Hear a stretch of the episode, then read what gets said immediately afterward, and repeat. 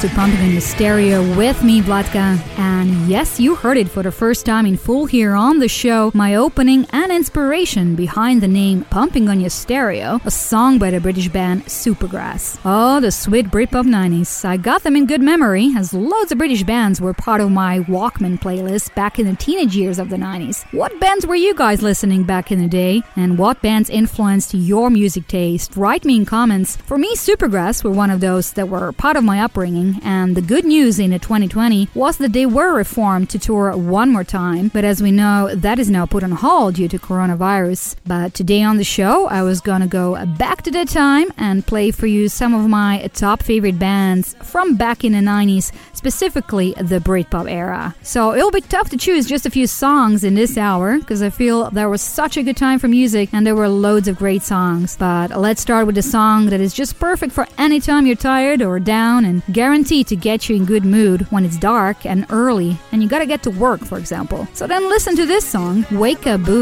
by Boo Radley. Wake up, it's a beautiful morning.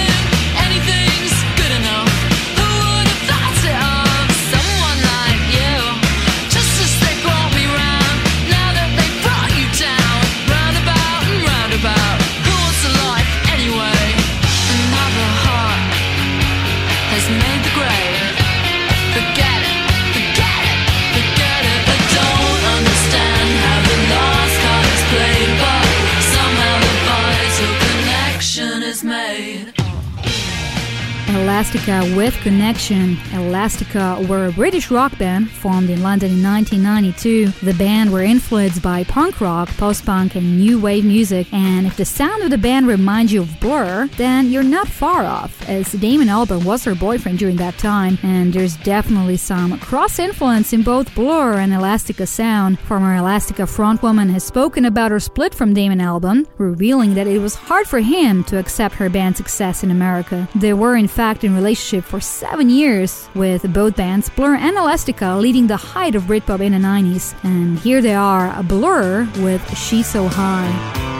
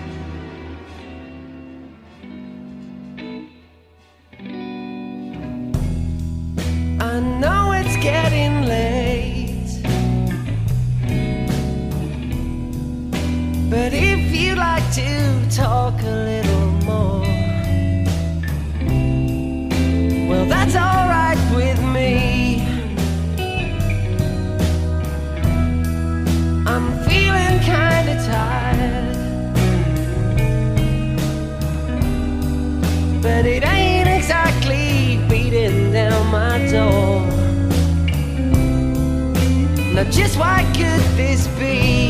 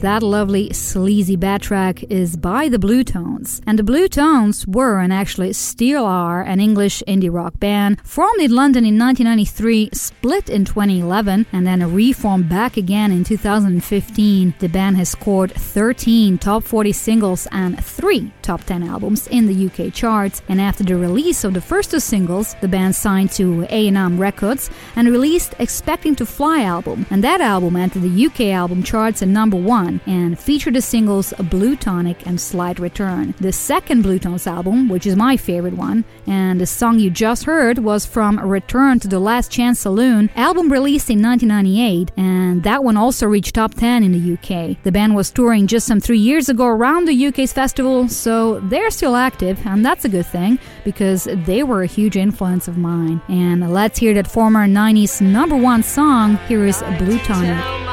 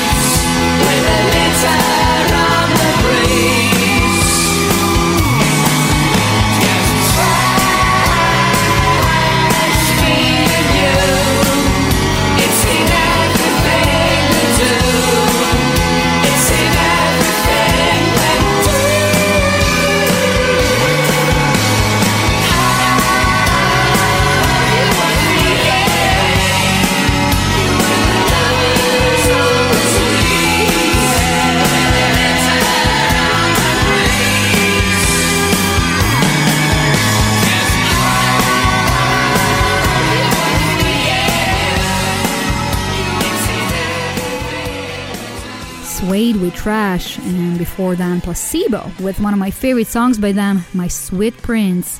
Just an incredible voice there by Brian Molko.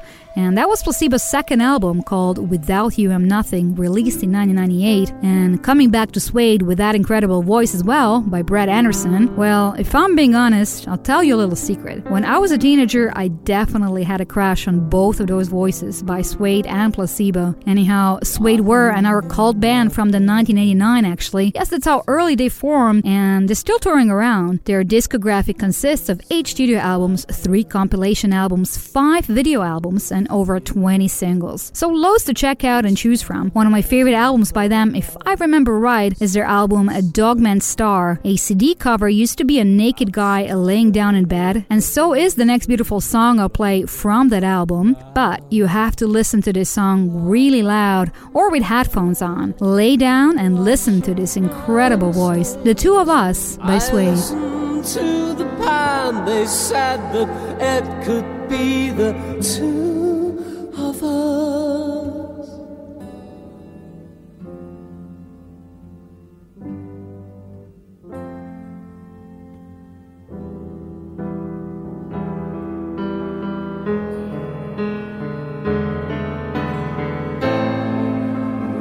Snow might fall and write the lines on the silent page.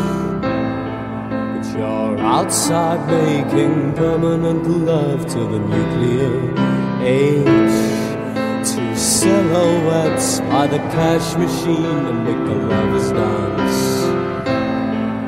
It's a tango for the lonely wives of the business class lying in my bed, watching my mistakes. I listen to the past.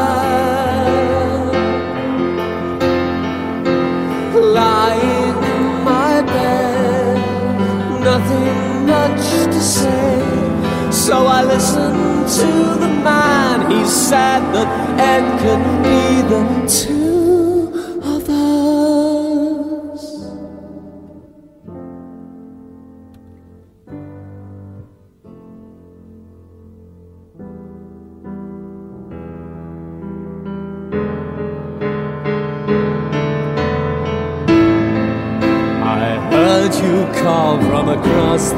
City through the stereo sound. And so I crawled there sickeningly pretty as the money went round. Lying in my bed, watching my mistakes, I listened to the past. And the drums beat in my head, pianos chime the sound, in this prison of the house. And as the illness comes again, can you hear me through the rain as I listen to the band? As I sing the silent song, mime each lonely word. Please listen to the man. He said that it could be the two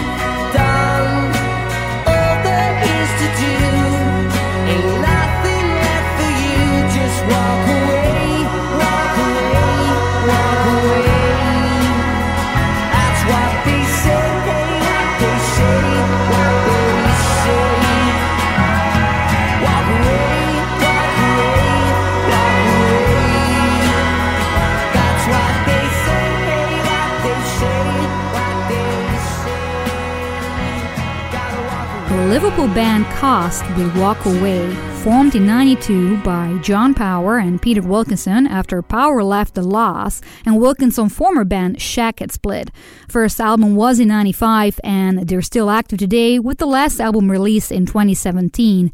Before them, of course, James would Say Something, and James are one of the greatest live acts ever. Still touring about, so if you ever have a chance to check him out live, please do, you won't be sorry. Next up are some Manchester bands, and I say some.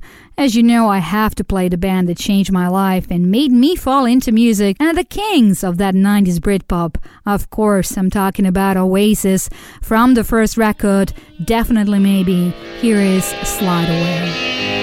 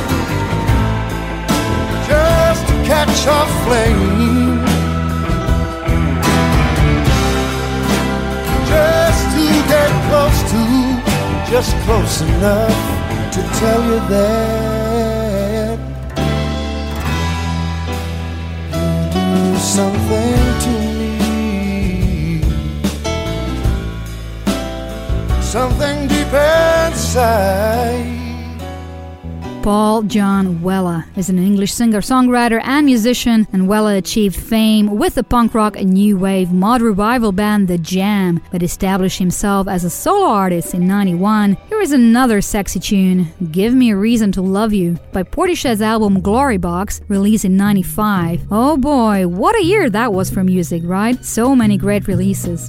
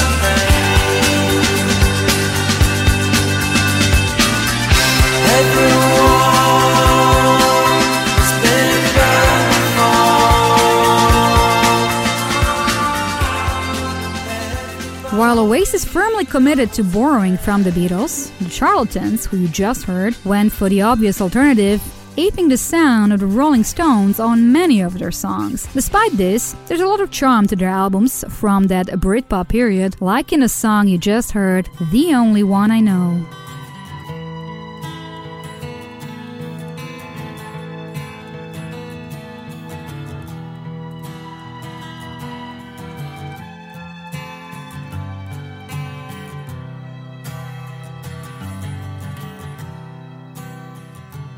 This talk of getting on, it's getting me down, my love.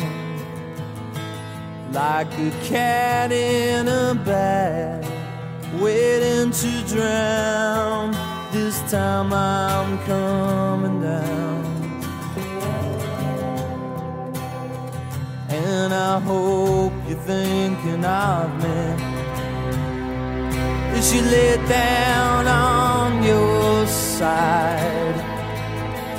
Now the drugs don't work, they just make you worse. But I know I'll see your face again.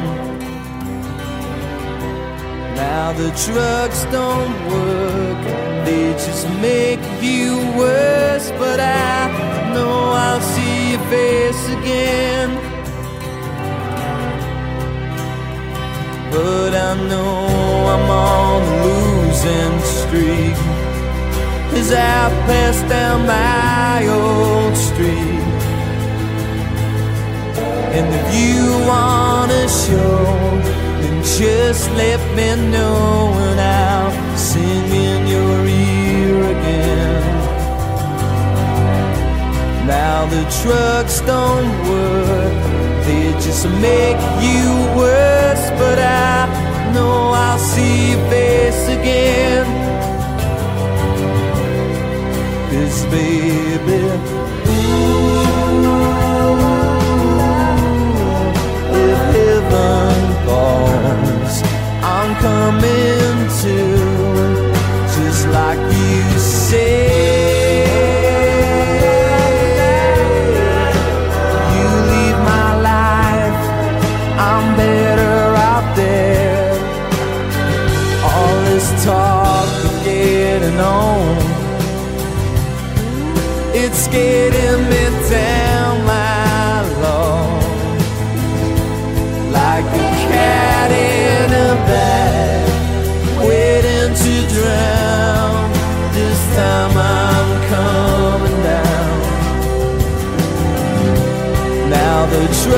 Don't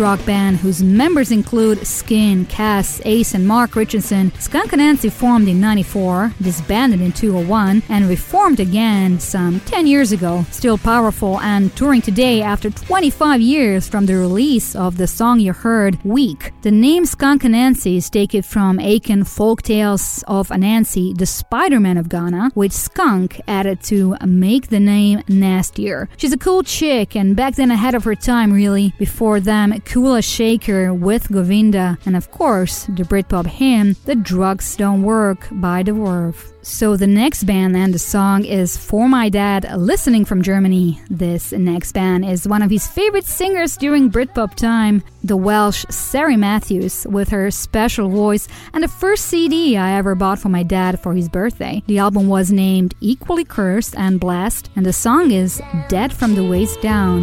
This is for you, Dad.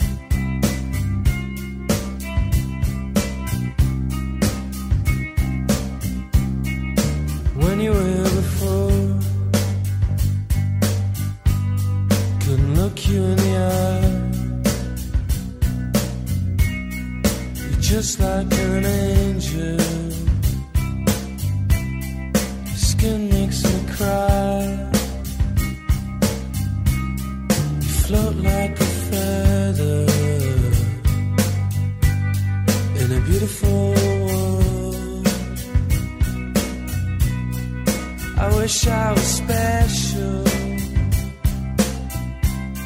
You're so fucking special. But I'm a creep.